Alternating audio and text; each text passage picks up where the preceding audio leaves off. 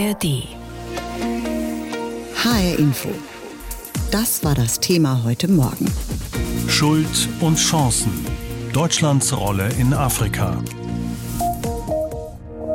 Deutsche Politiker sind vermehrt in Afrika. Die deutsche Außenpolitik hat den Kontinent in den letzten Monaten und Jahren vermehrt in den Fokus genommen. Doch welche Ziele verfolgt die Ampelregierung derzeit in Afrika? Darüber habe ich vor der Sendung mit Dr. Benedikt Erfurt vom German Institute of Development and Sustainability, einem Think Tank zur Entwicklungspolitik, gesprochen. Herr Erfurt, im Januar hat ja das Bundesministerium für wirtschaftliche Zusammenarbeit und Entwicklung seine neue Afrika-Strategie vorgestellt. Dabei geht es auch um Klima- und Entwicklungspartnerschaften. Was bedeutet das jetzt konkret? Also wie sieht die Rolle in Afrika aus? Die neue deutsche Rolle in Afrika oder die neue Priorisierung der Außenpolitik umfasst eben eine strategische ähm, Priorisierung Afrikas in, in der Außenpolitik, was in der Vergangenheit nicht der Fall gewesen ist. Das Dokument, auf das Sie anspielen, das im Januar veröffentlicht wurde vom Bundesministerium für wirtschaftliche Zusammenarbeit und Entwicklung, hat dahingehend versucht, sowohl Werte als Interessen deutscher Außenpolitik gegenüber Afrika miteinander zu vereinen. Einige Stimmen haben sich dann gleich geäußert und gesagt, dass dieser neue Ansatz auf Kosten der Privatwirtschaft stattfinden wird. Diese Ansicht teile ich nicht zu hundertprozentig, weil ich denke, dass sowohl die Privatwirtschaft als eben auch dieser neue wertegeleitete Ansatz miteinander einhergehen. Allerdings bei diesen Reisen nach Afrika, da geht es der Bundesregierung ja um deutsche Interessen, also grüner Wasserstoff und Fachkräfte. Also es geht vor allem um wirtschaftliche Dinge. Was erhoffen sich denn die Afrikaner von dieser Partnerschaft andersherum? Es geht einerseits natürlich, wie Sie gesagt haben, ganz konkret um deutsche Interessen. Andererseits aus afrikanischer Sicht, viele Regierungen verfolgen einen sehr pragmatischen Ansatz. Es geht ihnen zumeist, wenn man das mal so pauschalisierend sagen darf, darum, die wirtschaftliche Entwicklung ihres jeweiligen Landes voranzubringen und einen zentraleren Platz im internationalen System zu erlangen. Jedes einzelne Land verfolgt dann natürlich eigene konkrete Ziele, aber ich würde behaupten, dass Pragmatismus eines der Leitmotive afrikanischer Außenorientierung ist. In Nigeria zum Beispiel wird über bessere Mobilität von Fachkräften gesprochen. Es wird gleichfalls über Erdgasverträge gesprochen. Schuldenerlass ist eine weitere Thematik. Neue Schuldenmoratorien werden zunehmend wichtiger, vor allem in Zeiten einer Hochzinsphase, in denen wir uns ja jetzt derzeit befinden. Und letztendlich geht es afrikanischen Staaten vor allem auch darum, ihre Außenbeziehungen zu diversifizieren. Und die Beziehungen mit Deutschland sind eben Teil dieses Ansatzes. Dennoch, wenn wir mal auf die letzten Jahre schauen, China und Russland, die sind ja vermehrt auf diesem Kontinent aktiv, auf dem afrikanischen Kontinent zum Nachteil der Europäer. Sie waren eigentlich auch viel früher da. Warum haben wir das so komplett verpasst? Es ist sehr wichtig zu betonen, was Sie gerade getan haben, dass man weder China noch Russland als neue Akteure in Afrika bezeichnen kann. Beide unterhalten seit vielen Jahren langjährige diplomatische und wirtschaftliche Beziehungen mit afrikanischen Staaten. Darüber hinaus unterscheiden sich die beiden Akteure aber grundsätzlich. Also wir haben bei Russland einen sehr eng zugeschnittenen Ansatz, sehr auf Sicherheitskooperation fokussiert und vor allem in fragilen Staaten aktiv und bei China einen viel breiteren Ansatz, eine viel breitere Partnerschaft, die auf Investitionen, auf Infrastruktur und politischen Einfluss abzielt. Wenn wir jetzt sagen, dass Deutschland spät in der Region aktiv wird, dann geht man von einem sehr linearen Bild der historischen Entwicklung aus, was ich nicht so ganz unterstreichen würde. Es stimmt, dass bis dato eben diese Priorität, diese strategische Priorisierung Afrikas nicht unbedingt Kernzeichen deutscher Außenpolitik gewesen ist. Das hat sich geändert, aber das heißt jetzt nicht, dass zwangsläufig die Geschichte schon geschrieben ist. Was man erkennen muss, ist, dass man mittlerweile in einer neuen multipolaren Welt angekommen ist und Deutschlands Beziehungen zu Afrika sich dementsprechend auch anpassen müssen. Diesen Weg geht es weiter zu verfolgen. Dennoch, um nochmal bei China und Russland zu bleiben, die äh, haben ja auch ganz konkrete Ziele. Was wiederum bieten die denn Afrika an, was wir vielleicht nicht anbieten können? Es ist ein Wettbewerb, ein Wettbewerb von Ideen, ein Wettbewerb von Systemen, aber auch ein Wettbewerb von Angeboten. China ist in Afrika sehr stark mit Infrastrukturprojekten präsent. Das ist nicht das ausschließliche Angebot äh, Chinas, weil auch China sehr vielschichtig als Akteur auftritt. Es gibt nicht das eine China in Afrika, das ignoriert man oftmals. Man sieht natürlich die sehr starke zentrale Kontrolle durch den chinesischen Staat, aber die chinesische Präsenz in Afrika ist vielschichtiger. Es gibt sehr viele kleine und mittelständische Privatunternehmen, es gibt Provinzen, es gibt Organisationen chinesischer Akteure, die eben auf dem Kontinent aktiv sind und eigene Interessen verfolgen. Aber grundsätzlich identifiziert man China sehr stark mit Infrastrukturprojekten und Russland mit Sicherheit in autoritären und fragilen Kontexten.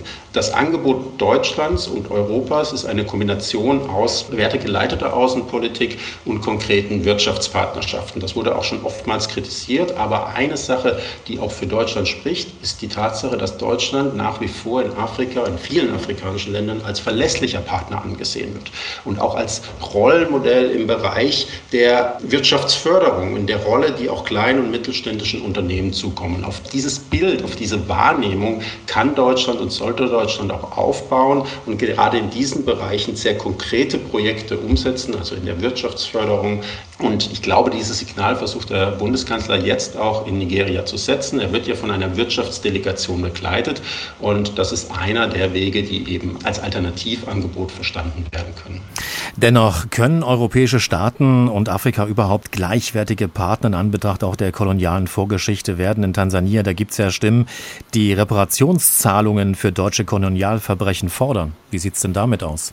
Das ist natürlich ein sehr heikles Thema, gerade der Punkt Reparationszahlung und die fehlende Anerkennung von europäischen Mächten in diesem Bereich, was Deutschland, und da kommen wir wieder auf die zu eingangs erwähnte Afrika-Strategie zurück, aber versucht, ist eine Aufarbeitung der Kolonialzeit. Und eben um eine Partnerschaft auf Augenhöhe einzugehen, bedarf es dieser Aufarbeitung, bedarf es dieser grundlegenden Aufarbeitung, bedarf es auch einer Anerkennung des Leidens und eben darauf aufbauend auch einen Blick in die gemeinsame Zukunft. Aber das ist noch ein langer Weg. Deutschland versucht mit einer politischen und auch wirtschaftlichen Offensive viele Staaten in Afrika als Partner zu gewinnen. Einer davon ist Tansania. Allein die Lage macht Tansania zu einem wichtigen Wirtschaftspartner direkt am Indischen Ozean mit mehreren großen Häfen. Nach Kenia gilt das Land als der zweitgrößte Markt Ostafrikas. Es gibt Prognosen, dass Tansania dem Nachbarn die Position als stärkste Wirtschaftskraft der Region bald streitig machen kann.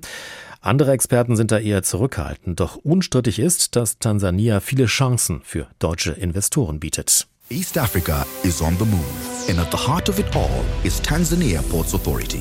Ein selbstbewusstes Werbevideo der tansanischen Hafenbehörde. Ostafrika ist im Aufbruch, heißt es da, und das Herz dieser Entwicklung seien die Häfen in Tansania. Die Lage direkt am Indischen Ozean bringt dem Land große Vorteile, sagt auch Carsten Ehlers, der Leiter der Wirtschaftsförderungsgesellschaft Germany Trade and Invest in Ostafrika. Mit dem Brückenkopf Dar es Salaam hat man einen der größten Häfen hier in der Region. Also abgesehen davon, dass Tansania selber für sich genommen schon mal ein wirklich großer und interessanter Markt ist, kann man über Tansania eben auch das Hinterland bedienen. Und ja, von daher hat Tansania als Logistikstandort natürlich eine sehr, sehr interessante Position. Vielen Deutschen ist Tansania vor allem als Reiseland bekannt. Urlauber kommen, um sich bei einer Safari durch die Serengeti wilde Löwen, Elefanten und Giraffen anzuschauen. Auf der Insel Sansibar lässt sich ein Strandurlaub mit Ausflügen in die Altstadt, die Stone Town verbinden, die eine Stätte des Weltkulturerbes ist. Der Tourismus ist auch für deutsche Investoren interessant, meint Carsten Ehlers. Genauso wie die Landwirtschaft, bei der es vor allem um den Export von Tee, Kaffee und Gewürzen geht. Aber es gibt noch andere wichtige Wirtschaftszweige. Dann ist der Bergbau großes Thema. Für Deutschland nicht so sehr im Abbau von Mineralien. Das machen eher Firmen aus anderen Ländern. Aber wir sind als Bergbauzulieferer mit im Geschäft. Das heißt, wenn in Tansania ein südafrikanisches Unternehmen eine Goldmine eröffnet, dann ist normalerweise auch deutsche Technologie mit dabei. Deutschland exportierte im vergangenen Jahr Waren im Wert von mehr als 200 Millionen Euro nach Tansania.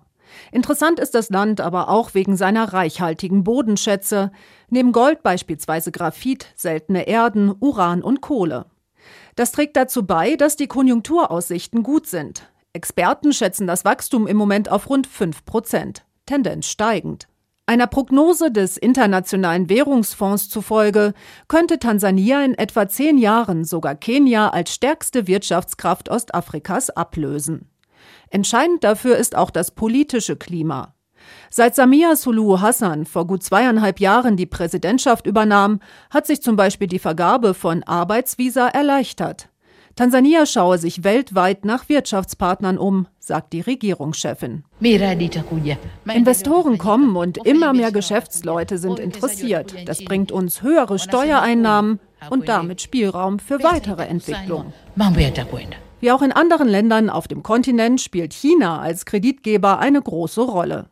Aber auch die arabischen Länder sind präsent. Für den großen Hafen in Dar es Salaam hat sich gerade ein neues Finanzierungsmodell gefunden. Ein Unternehmen aus Dubai wird hier künftig einen Teil der Verwaltung übernehmen. Eine in Tansania umstrittene Vergabe. Doch für weiteres Wachstum ist die Regierung offenbar zu großen Zugeständnissen bereit. Antje Dikans war das über den wirtschaftlichen Aufbruch und Aufschwung in Tansania. Deutschland versucht ja mit einer politischen und wirtschaftlichen Offensive viele Staaten in Afrika als Partner zu gewinnen. HR Info, das Thema. Diesen Podcast finden Sie auch in der ARD Audiothek. 100.000 tote Menschen getötet durch deutsche Soldaten. Bundespräsident Frank-Walter Steinmeier ist ja gestern nach Tansania gereist morgen die Gräber der Opfer der Machi-Machi-Krieges zu besuchen. Tansania war einmal eine deutsche Kolonie Deutsch-Ostafrika. Als sich die afrikanischen Bewohner gegen diese Besatzung wehrten, wurde dieser Kampf damals blutig niedergeschlagen. Am Ende waren über 100.000 Afrikaner tot, auf Seiten der Europäer gerade mal 15. Hier bei uns ist dieser Teil der Geschichte, die Erinnerung an die deutsche Kolonialgeschichte in Ostafrika, eher kaum präsent. Professor Felicitas Becker von der Uni Gent forscht dazu und hat auch ein Buch über den Maji-Maji-Krieg geschrieben. Ich habe vor der Sendung mit ihr darüber gesprochen. Der Kilimanjaro, der galt ja damals als der höchste Berg Deutschlands. Was hat sich die deutsche Reichsregierung, also damals im 19. Jahrhundert, von der Kolonie in Ostafrika eigentlich erhofft? Das kam sehr darauf an, auf die Partei. Es gab auch um 1900 noch eine ganze Reihe Politiker in Deutschland, die eigentlich nicht so versessen waren auf äh, den Kolonialismus. Und Deutsch-Ostafrika war ja ursprünglich sozusagen ein privates Projekt von Karl Peters. Denen ging es sozusagen einfach um den Ruhm. Die wirtschaftliche Nutzbarkeit Deutsch-Ostafrikas war eigentlich nicht so hundertprozentig klar. Man hat dann eben Methoden gesucht, um Gewinn zu schlagen aus dem Land und eine solche Methode war der Zwangsanbau von Baumwolle.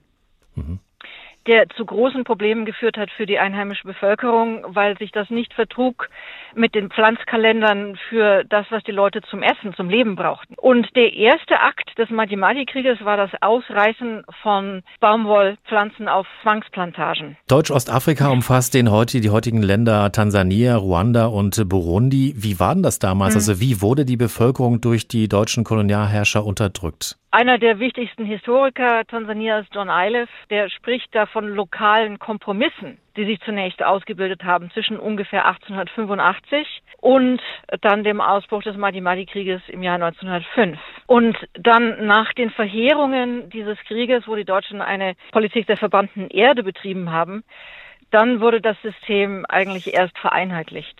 Verbrannte Erde ist ja eigentlich ein Stichwort. Ähm, wir haben ja gerade über den Krieg mhm. gesprochen. Über 100.000 tote Afrikaner, aber nur 15 tote Europäer. Wie ist diese Differenz mhm. zu erklären? Maschinengewehre. Also das war ein absolut entscheidender Unterschied.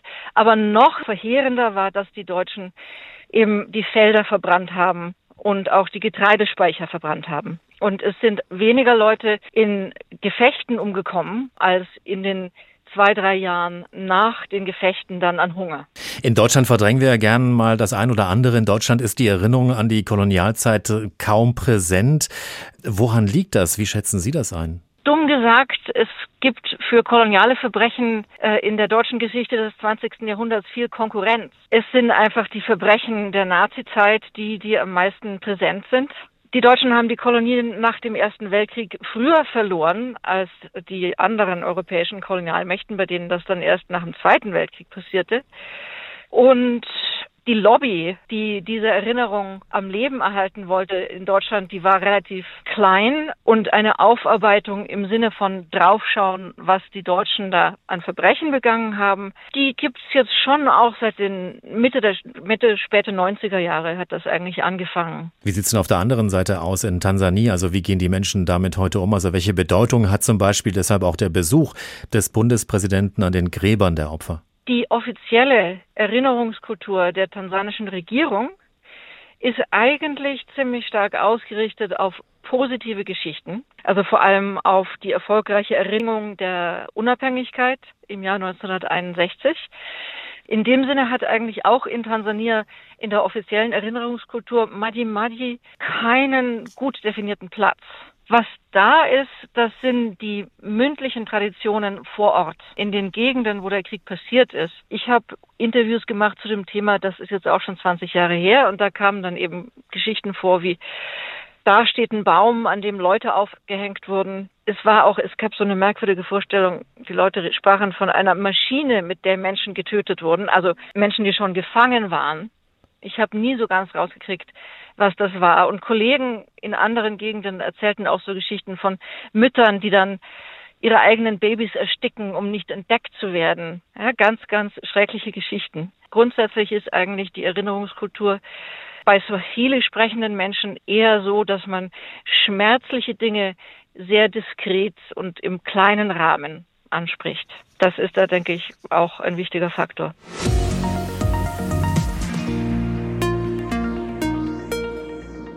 Lange Zeit hat Deutschland den afrikanischen Kontinent eher vernachlässigt. Die Ampel in Berlin versucht jetzt mit einer politischen und wirtschaftlichen Offensive viele Staaten in Afrika als Partner zu gewinnen und gleichzeitig Unrecht aus der Kolonialzeit wieder gut zu machen. Aber wie sieht diese Offensive aus? Unsere Korrespondentinnen berichten aus Marokko, Namibia und Kenia. Für Deutschland geht es in Marokko beim Thema Migration vor allem um den Kampf gegen irreguläre Migration und schnellere Abschiebungen. Aus marokkanischer Sicht will man lieber über reguläre Migration sprechen und nicht den Grenzpolizisten für Europa spielen. Das haben hochrangige Politiker immer wieder betont. Der Unmut in Marokko? Deutsche reisen ohne Visa ein ins Königreich. Marokkaner hingegen warten lange auf einen Termin im Konsulat. Oder sogar mehr als ein Jahr auf einen positiven Bescheid, obwohl Deutschland bereits in der Vergangenheit Besserung versprochen hat. Marokko sucht nach guten Ausbildungsmöglichkeiten für seine junge Bevölkerung. Der marokkanische Arbeitsmarkt bietet nicht genügend Jobs für seine Jugend. Das Land braucht gleichzeitig händeringend Fachkräfte, zum Beispiel Ingenieure, Ärzte, und fürchtet trotzdem, dass die marokkanischen Fachkräfte mit guten deutschen Diplomen doch nicht mehr zurückkehren werden. Trotzdem ist Marokko wirtschaftlich stark auch an Deutschland interessiert. Marokko will mit grünem Wasserstoff und seiner Sonnenenergie Teil der deutschen Energiewende werden und ist heute schon der zweitwichtigste Investitionspartner für deutsche Unternehmen auf dem afrikanischen Kontinent. Dunja Sadaki, ARD Studio Nordwestafrika. In Namibia schwingt immer die dunkle deutsche Kolonialgeschichte mit, wenn Politiker in dem südwestafrikanischen Land zu Besuch sind, wie zuletzt Vizekanzler Habeck im vergangenen Dezember. Auch wenn es bei diesem Besuch um die Energieversorgung der Zukunft und um Klimaschutz ging, Robert Habeck wurde mit der brutalen deutschen Kolonialgeschichte konfrontiert. Deutsche Truppen des Kaiserreichs töteten zwischen 1904 und 1908 Zehntausende Herero und Nama, ein Völkermord. Im Mai 2021 hatten sich die deutsche und die namibische Regierung nach langen Verhandlungen auf ein Abkommen zur Aussöhnung verständigt. In den kommenden 30 Jahren sollen rund 1,1 Milliarden Euro in Wiederaufbau und Entwicklungsprojekte in Namibia fließen. Das sogenannte Versöhnungsabkommen sorgt in Namibia seither allerdings für Streit. Angehörige der Opfer kritisieren, dass sie nicht aktiv in die Verhandlungen eingebunden waren. Bis heute hat das namibische Parlament dem Abkommen nicht zugestimmt. Heiko Wirz, Johannesburg. Deutsche Diplomaten haben in Kenia eine Eins als erste Zahl auf ihrem Nummernschild. Denn die Bundesrepublik war das erste Land, das Kenia nach der Unabhängigkeit vor 60 Jahren anerkannte. Seitdem sind die Verbindungen nie abgerissen. Kenia ist für Deutschland der wichtigste Wirtschaftspartner in Ostafrika. Mehr als 100 deutsche Unternehmen sind hier vertreten. Teilweise nutzen sie Kenia auch, um von hier Handel mit anderen Ländern in der Region zu betreiben. Besonders eng ist die Zusammenarbeit zuletzt im Bereich erneuerbare Energien. Die Kreditanstalt für Wiederaufbau hat mit insgesamt 300 Millionen Euro eine Geothermieanlage in Kenia finanziert. Jetzt soll an gleicher Stelle auch die Gewinnung von grünem Wasserstoff vorangetrieben werden, der vielleicht irgendwann exportiert werden kann. Kenia begrüßt diese Investitionen und ist auch an einer Zusammenarbeit interessiert, wenn es darum geht, Fachkräfte von hier nach Deutschland zu holen. Bei einem Besuch in Kenia zu Beginn des Jahres hat sich Bundeskanzler Olaf Scholz vor allem interessiert an gut ausgebildeten Beschäftigten aus der IT- und Digitalwirtschaft gezeigt. Aus Nairobi, Antje Diekanz. Diesen Podcast finden Sie auch in der ARD Audiothek.